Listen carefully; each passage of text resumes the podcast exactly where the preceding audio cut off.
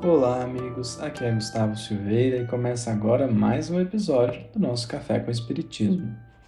Hoje avançaremos um tanto mais nos nossos comentários acerca dessa extraordinária parábola chamada Parábola do Rico Insensato, que está no Evangelho de Lucas, capítulo 12, versículos de 16 a 21.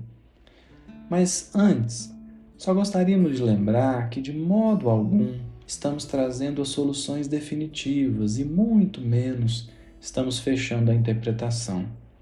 Nosso intento, na verdade, é provocar a reflexão de cada um de nós, trazer pontos base para que cada um avalie com a sua própria consciência o melhor caminho a tomar, porque em verdade, somente Jesus é aquele que pode ser chamado de guia e, portanto, somente nele podemos ter as palavras de vida eterna. A nós outros cabe a tarefa de propor, estudar, refletir e, claro, meditar em conjunto. Pois bem, no episódio anterior falamos a respeito de ponderarmos quanto ao problema do acúmulo dos bens terrenos. E também trouxemos um conceito de bem material que transcende o dinheiro, a casa, o carro porque atinge outros elementos, como títulos, cargos e até mesmo o tempo. Hoje queremos trazer então um contraponto que está na questão 896 de O Livro dos Espíritos. Vale lembrar que na questão anterior, a de número 895, os espíritos disseram que o interesse pessoal é a característica da imperfeição moral que resta quando já se desconsidera os defeitos e os vícios. Isso nos faz pensar então que talvez o interesse pessoal seja a imperfeição mais difícil de se superar.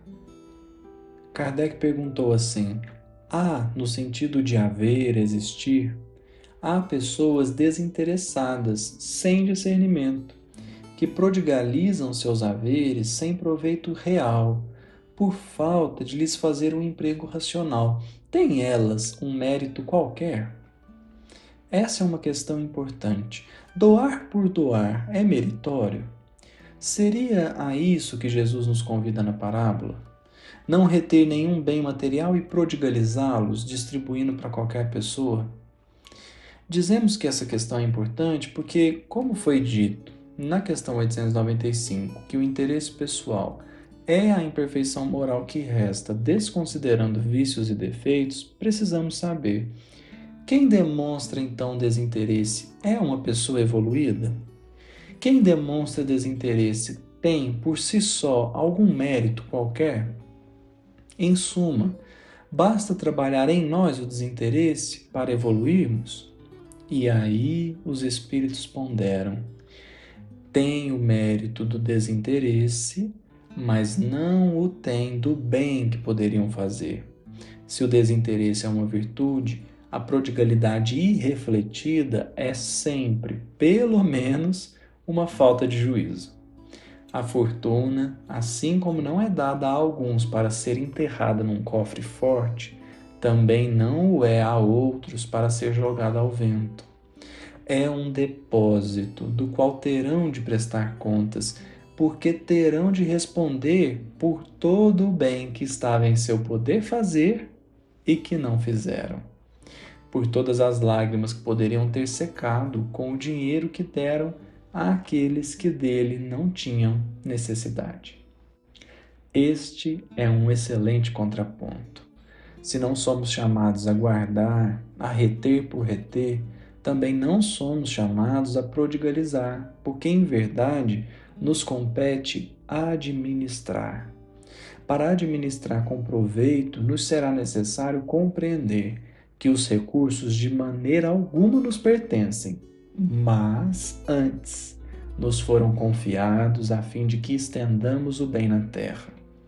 Então, é preciso ponderar nas motivações, sem pender para o julgamento sobre estar certo ou errado, e sim para fazer sempre o melhor que nos for possível no presente.